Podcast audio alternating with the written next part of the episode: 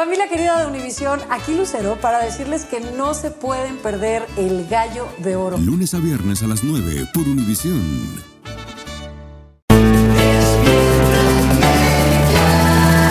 Bienvenidos al podcast con los mejores momentos de Despierta América, tu show diario de noticias, entrevistas, por supuesto todos los consejos útiles y mucho más.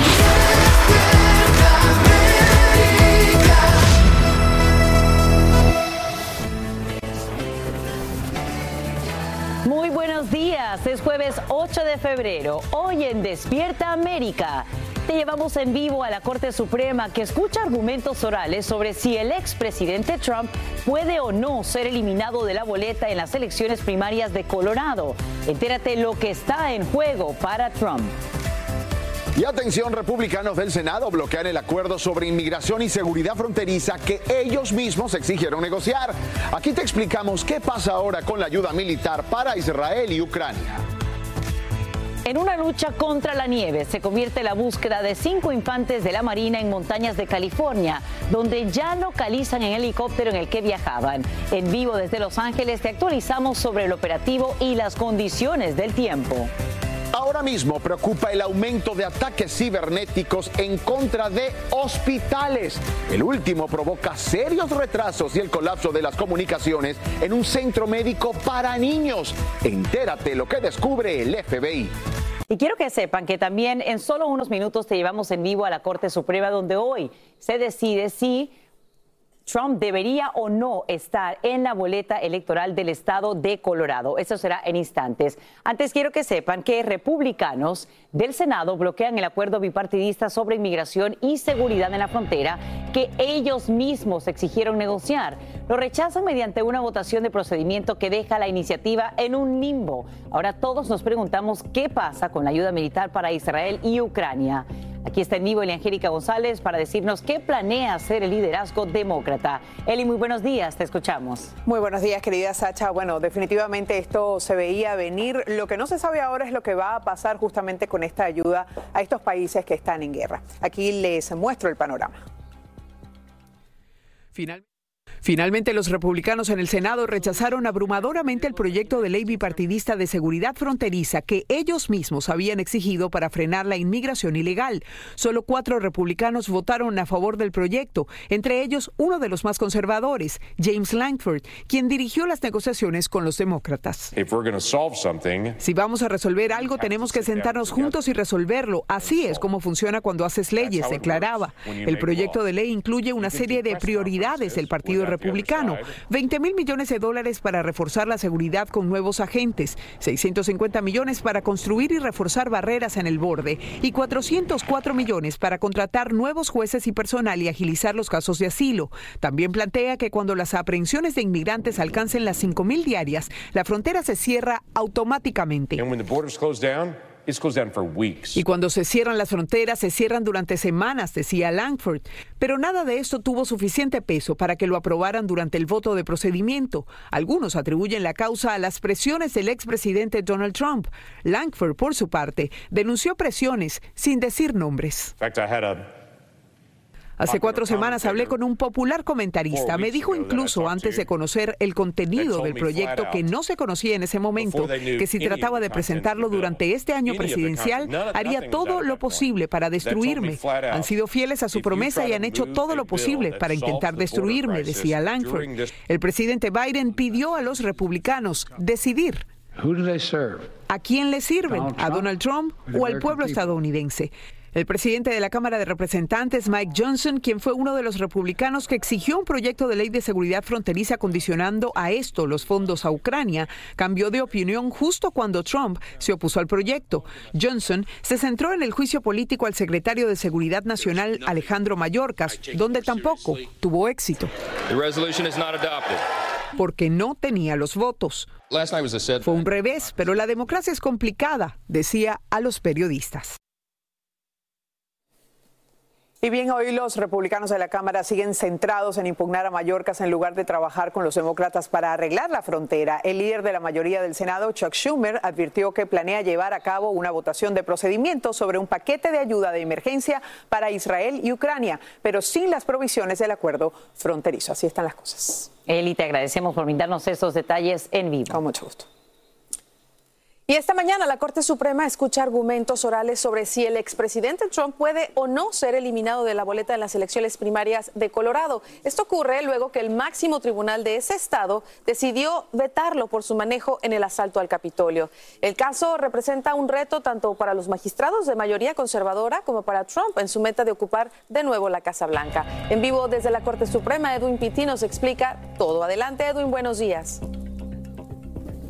Muy buenos días para ti, Carla. En efecto, parece que no, pero sí estamos a un costado de la Corte Suprema de Justicia y la gran cantidad de personas que van a ver a continuación son aquellos que llegaron desde ayer al mediodía para hacer esta larga fila que ya casi le da la vuelta a la Corte Suprema para lograr una silla al momento de que los nueve magistrados del Supremo procedan a escuchar los argumentos orales. He tenido la oportunidad de conversar con algunos de ellos y la mayoría son estudiantes de leyes quienes aseguran que por lo histórico del caso, será de gran conocimiento tener la oportunidad de escuchar que digan la defensa de Trump y también todos los involucrados en el estado de Colorado. Veamos el informe. Hoy los nueve magistrados de la Corte Suprema de Justicia oyen los argumentos orales en un caso que tiene a Trump sentado al borde de una silla. For Trump, uh, most obviously, is the question of whether or not he could be removed from the ballot, not just in Colorado, but in other states. En diciembre, la Corte Suprema de Colorado falló en que Trump no puede postularse a la presidencia y lo sacaron de la balota electoral en ese estado. La Corte Estatal de Juicio había determinado que aunque consideró que el expresidente había estado envuelto en una presunta insurrección, que había participado, que había incitado la insurrección, que la tercera sección de la decimacuarta enmienda no aplicaba al caso de él, porque no aplicaba al, al oficio de la presidencia. Ese es el argumento de la defensa de Trump, que la sección 13, la decimocuarta enmienda de la Constitución, habla de un oficial del gobierno, pero no menciona la figura del presidente. They want to silence me because I will never let them silence you. And in the end, they're not after me, they're after you. El histórico caso sentará un precedente más allá de las elecciones en Colorado, ya que varios estados han intentado sacar a Trump de la papeleta y las opiniones están divididas. Y si empezamos que distintos estados quiten el nombre de Donald Trump de la boleta, pues quedaríamos en un proceso caótico, que es algo que yo he estado advirtiendo, que el sistema legal norteamericano no está preparado para lo que le viene arriba en los próximos meses. El equipo de Trump dice tener plena confianza en que el Supremo fallará rápidamente para poner fin a lo que califican como demandas antiestadounidenses. So,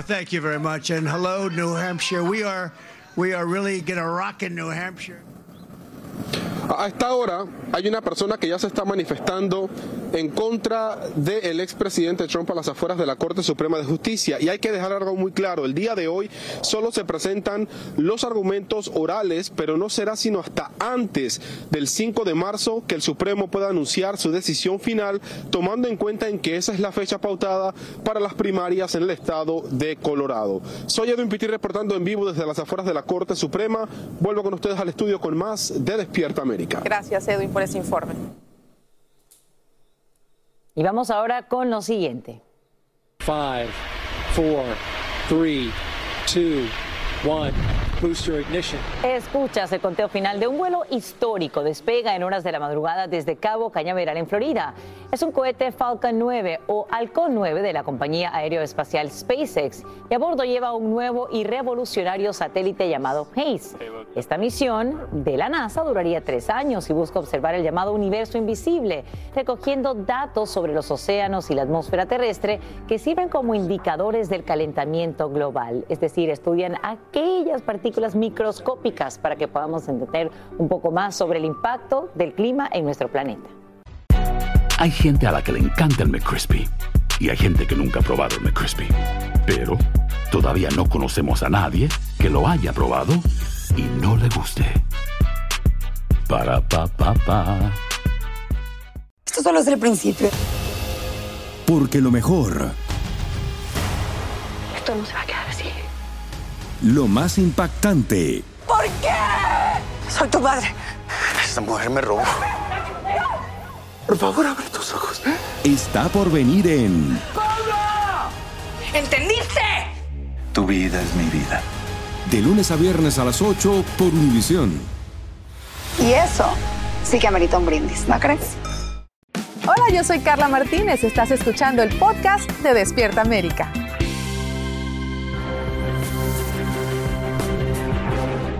Te cuento que la policía acude a un llamado de emergencia y un pistolero abre fuego desde una casa en llamas en Pensilvania.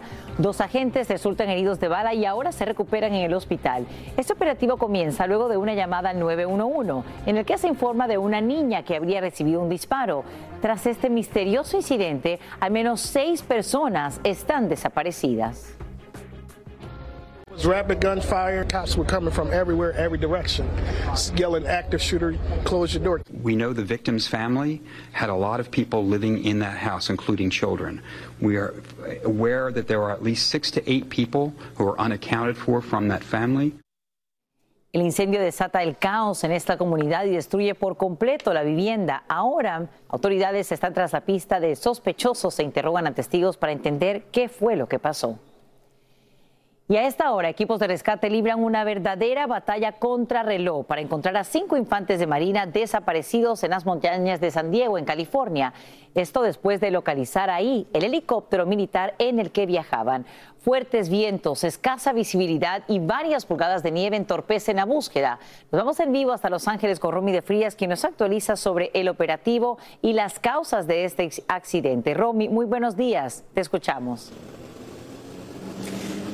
Sasha, muy buenos días. Y tras un intenso despliegue, equipos de búsqueda y rescate aquí en el sur de California pudieron eh, localizar este helicóptero de la Infantería de la Marina que desapareció aproximadamente, dicen las autoridades, a las 11 y 30 de la noche del martes. Esta fue la última vez que ellos pudieron hacer algún tipo de contacto eh, con esta aeronave. Las autoridades dicen que, bueno, el helicóptero fue localizado en un área montañosa de Pine Valley en el sur de California y sabemos que había salido desde el estado de Nevada hacia la base militar de Miramar en el área de San Diego. Las autoridades dijeron que aproximadamente a las 9 de la mañana del miércoles fue cuando pudieron localizar este helicóptero eh, militar, pero los cinco militares a bordo aún no han podido ser localizados y dijeron que, bueno, precisamente en esta zona, sabemos que en el sur de California había una tormenta muy fuerte y esto provocó, bueno, que había poca visibilidad en esta área precisamente en esas horas de la noche. También había mucha lluvia y fuertes vientos y esto pudo ser una de las causas que provocó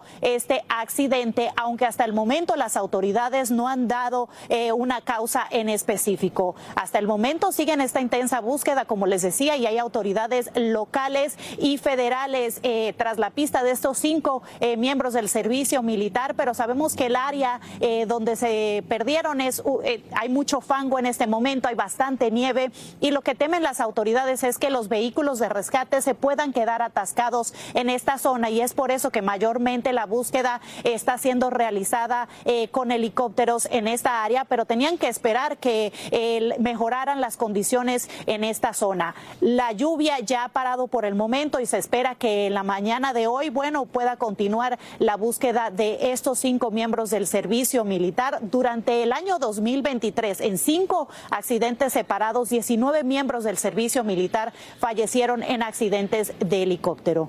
Esa es toda la información que les tengo desde Los Ángeles, California. Romy de Frías, regreso con ustedes al estudio. Ojalá que puedan localizarlos pronto a estos cinco infantes de Marina. Gracias, Romy, por los detalles desde Los Ángeles. Y ahora vamos con noticias de tu país. Aterriza en Santiago de Chile el avión que transporta el ataúd con los restos del expresidente de ese país, Sebastián Piñera. En la pista miles de personas ondean banderas en respeto al dos veces mandatario, quien, como te informamos, fallece tras sufrir un accidente en el helicóptero que él mismo piloteaba. El velorio culmina hoy en el antiguo Congreso de Santiago y el funeral de Estado se llevará a cabo mañana viernes. Y Nicaragua otorga asilo político al expresidente panameño Ricardo Martinelli, quien se enfrenta a una década de cárcel en su país por cargos relacionados con el lavado de dinero. A pesar de la condena, el exmandatario se postula a las elecciones presidenciales de 2024 y lidera varias encuestas. Ahora Martinelli solicita protección a la embajada nicaragüense, alegando que su vida corre peligro. Y como te adelantamos en Despierta América, cámaras de Univisión entran por primera vez a la mega cárcel salvadoreña conocida como SECOT. Es el llamado Centro de Confinamiento del Terrorismo, construido por el presidente Nayib Bukele a fin de recluir a miles de pandilleros. Pedro Ultreras pasa por múltiples filtros de seguridad para mostrarnos estas impresionantes imágenes. Los rostros de los pandilleros más sanguinarios que por años aterrorizaron a El Salvador están ahora aquí, detrás de estas rejas con miradas fijas y rostros desencajados, sin hacer muecas o señal alguna, los pandilleros estaban ahí, inmóviles, muchos con tatuajes que cubrían sus rostros completos. Fue la privación de libertad de cuatro elementos de la Fuerza Armada, fueron privados de libertad, posteriormente torturados y asesinados por estos sujetos, condenados a 269 años de prisión. La cárcel conocida como SECOT o Centro de Confinamiento del Terrorismo se ubica a 75 kilómetros de San Salvador, la capital del país. Cuenta con 19 torres, su perímetro principal está construido por cuatro muros. El recorrido lo hicimos con un grupo de periodistas internacionales. Las exhaustivas revisiones empiezan un kilómetro y medio antes de llegar a la prisión. Hubo que pasar por una serie de filtros de alta seguridad. Primero pasamos por una máquina de rayos X para asegurarse que no ingresáramos nada, incluso dentro de nuestros cuerpos. Luego fuimos sometidos a un cacheo corporal donde revisaron hasta los zapatos. La mega cárcel se construyó con la más alta tecnología que existe, señaló el director del penal, y está preparada con equipo y armamento para controlar de inmediato cualquier motín. En su interior cuenta con ocho módulos de 32 celdas cada uno, para una capacidad máxima de 40.000 internos, aunque por seguridad no se reveló la cantidad que tiene al momento. Las literas son eh, como de lámina, no cuentan con cobijas, almohadas o colchonetas, solo tienen una sábana muy ligera, nos dice el director de este centro, y también están vestidos todos de blanco con camiseta, un short y sandalias. A los presos los sacan a revisiones médicas encadenados de pies y manos. Reciben tres comidas al día y comen en sus celdas. Las luces nunca se apagan. No hay ningún trato especial. Ahí duermen. Así como ustedes los acaban de observar. Así duermen. Así viven. Debido a sus sanguinarios delitos, el gobierno de El Salvador dice que muchos de estos pandilleros pasarán el resto de sus días detrás de estas rejas. En la prisión de Secot, en El Salvador, Pedro Ultreras, Univisión. Agradecemos a Pedro por este informe desde El Salvador. Como si fuera un proyectil, así se estrella este auto fuera de control contra una bomba de gasolina en Massachusetts. Mira cómo arranca el dispositivo de la base y hace estallar un verdadero infierno. El dueño de la gasolinera arriesga su vida y trata de sofocar las llamas con extintores de mano. Por fortuna, el sistema de extinción de incendios se activa y lo cubre todo con polvo retardante, evitando así una explosión devastadora en el depósito.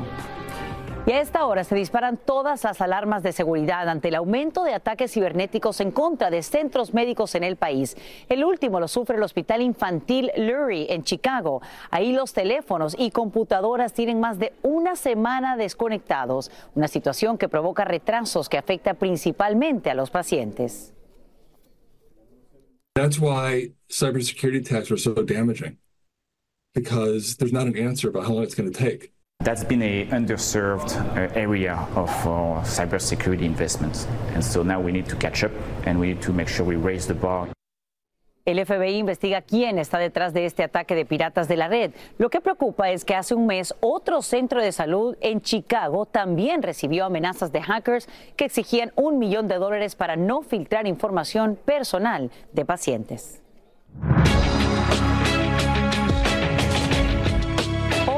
Republicanos votan por segunda vez en Nevada, ahora en el caucus que asignaría a los delegados a la convención de su partido. El expresidente Trump se presenta como candidato único y arrasaría en dichas asambleas, en la que sería su tercera victoria electoral consecutiva.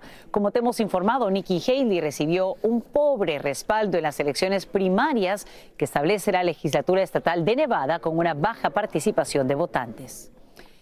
Y por primera vez en más de 20 años, productos que dicen hecho en México prevalecen sobre los fabricados en China. La nación asiática fue el principal socio comercial de Estados Unidos por más de dos décadas. Pero en 2023 los bienes y servicios mexicanos constituyen hasta un 15% del total de importaciones. En vivo desde la capital mexicana, Eduardo Meléndez nos explica por qué y qué impacto tendría en nuestros bolsillos. Fascinante, Eduardo. Muy buenos días. Adelante.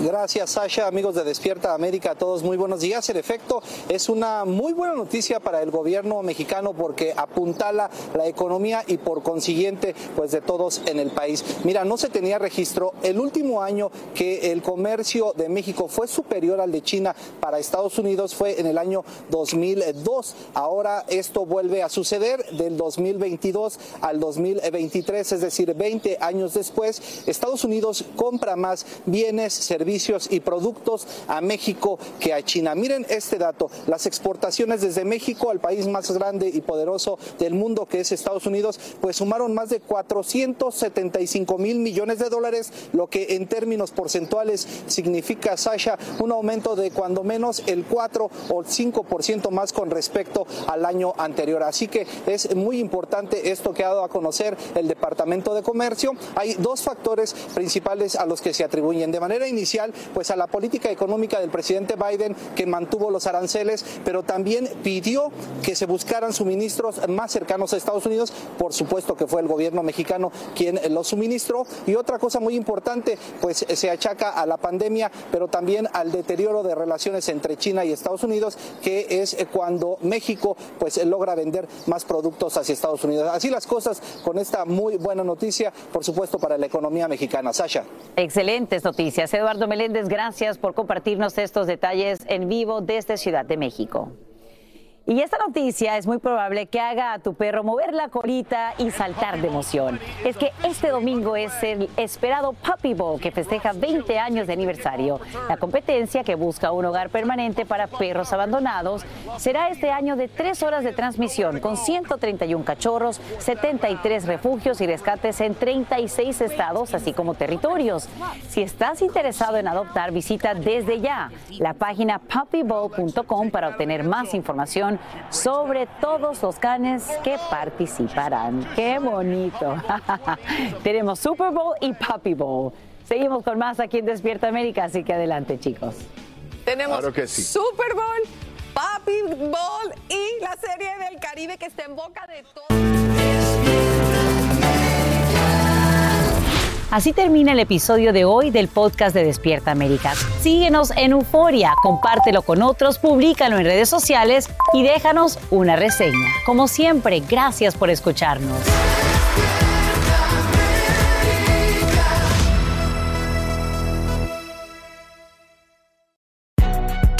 Si no sabes que el Spicy McCrispy tiene Spicy Pepper Sauce en el pan de arriba y en el pan de abajo, ¿qué sabes tú de la vida?